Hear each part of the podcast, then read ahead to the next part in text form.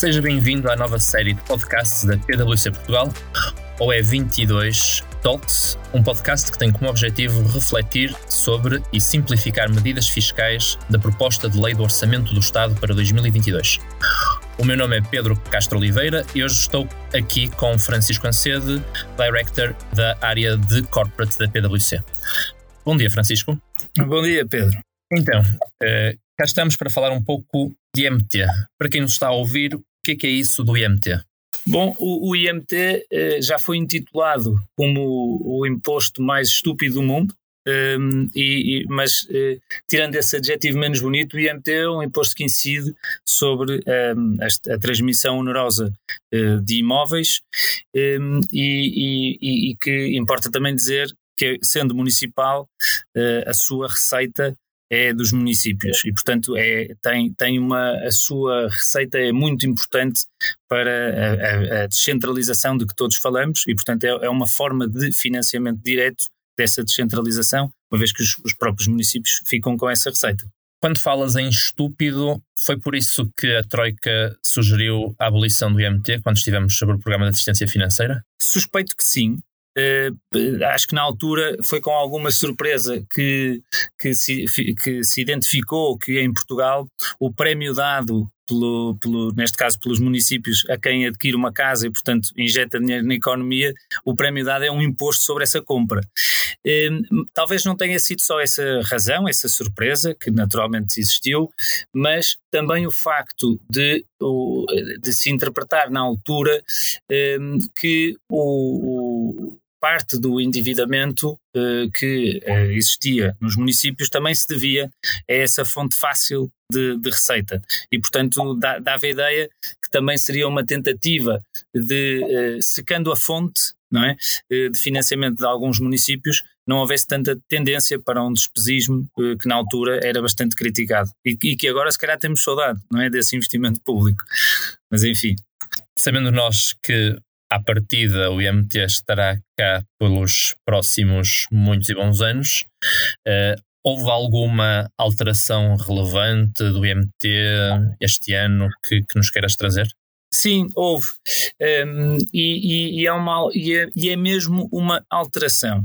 Um, e, e, vamos nos focar aqui uh, na, na, na, relação uh, da entrega de imóveis por sócios a sociedades e o seu contrário, isto é, entrega de uh, imóveis por sociedades aos seus acionistas. Um, até agora uh, não existia tipificado na lei, e isso também nos leva a, uma, a, um, a um, a, uma, a, uma, a um raciocínio, se calhar, uma, uma, um raciocínio mais, mais profundo, que é o código do IMT inicialmente eh, previa a, tri, a, tributação da transmissão onerosa de imóveis. Portanto, no início, não é? Eh, antes do fim da história, era isto que aqui tínhamos. E depois a realidade económica eh, levou a que a, a tipificação necessária de um código fiscal levasse a, a, a, abranger outras realidades para este mesmo imposto. E como, como toda a escola positivista, há, há um, corremos um risco, não é? É que aquilo que não está na lei não existe. E, portanto, existiu ao longo do, do, dos anos, dos anos, eh, há vários anos, a dúvida de saber se a entrega de prestações acessórias por parte de um acionista a uma sociedade, no cumprimento dessa obrigação, feita em, com imóveis se estaria sujeita ou não a IMT.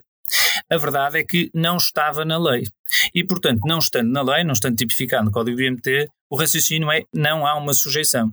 Aliás, esse entendimento até já foi corroborado, entretanto, em 2015, num parecer muito bem fundamentado do Centro de Estudos Fiscais, que adiantava que não havia essa sujeição e se algum dia se quisesse que passasse a existir essa sujeição, então é, ter, ter, só poderia resultar essa inclusão através de uma alteração eh, de, da lei fiscal.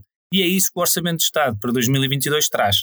Passa a estar taxativamente previsto que é uma operação, ou entende-se como sendo uma, uma transmissão onerosa, a, a, as entradas dos sócios com bens imóveis não só para a realização do capital, que isso já estava previsto, mas também para a realização de prestações acessórias eh, eh, em sociedades comerciais. Para, além disso, Fica também taxativamente previsto que uh, uh, o reembolso dessas prestações acessórias, isto é, portanto, é, depois da entrada desses imóveis nas sociedades, se eles forem devolvidos aos seus acionistas, também passa a estar taxativamente previsto no, no, no, código do IMT e a sujeição, e também passa a estar clarividente na lei que o cumprimento de outras obrigações também pode levar à sujeição de IMT. E aqui estamos, Pedro, num clássico em que possa haver uma dação em cumprimento, portanto, um pagamento em espécie de uma, eh, de uma qualquer outra obrigação, pecuniária ou outra. Portanto, um, ehm, é, o Orçamento de Estado para 2022, nesta medida, não pode ter uma característica interpretativa. Acho que já estamos ambos bastante saturados de normas interpretativas. Portanto, isto não é uma norma interpretativa, é uma lei nova e, portanto, que será aplicável aos factos ocorridos se a lei for aprovada e relembramos que tudo isto é uma proposta que está, vai estar sujeita à negociação, etc. Logo veremos se será esta a redação final, mas sendo esta a redação final, só se irá aplicar a factos tributários verificados após 1 de janeiro de 2022. Isto quer dizer o quê? Para quem nos ouve, se tiver tido, e porque era essa a tendência dos notários em Portugal, que era a exigência do pagamento de IMT em todos estes factos que eu referi, mas que antes não estavam tipificados na lei, e portanto, se tiver sido feito esse pagamento de IMT, temos hoje um, eh, uma forte probabilidade de sucesso se pedirmos o reembolso desse montante, porque agora fica claro que se o legislador sentiu necessidade de prever taxativamente na lei esta sujeição, é porque ela não existia antes. Concordas, Pedro? Uh, concordo, sim. Não sei se a AT irá concordar com a tua perspectiva, uh, mas estamos cá para, para, para discutir esses temas com ela. Sim, e, é, e, e é, uma discussão eh, que nos leva, que é uma discussão, eu diria que fácil, coerente, porque resulta da aplicação da lei e daquilo que nós os dois aprendemos na universidade, não é? esperamos que sim, esperamos que sim. E assim encerramos este episódio da nova série de podcasts da PwC Portugal, ou Talks. Muito obrigado, Francisco, por teres estado connosco hoje. Faça parte da discussão Visite o site da PwC Portugal e não perca os próximos episódios com a análise dos nossos especialistas. Até breve.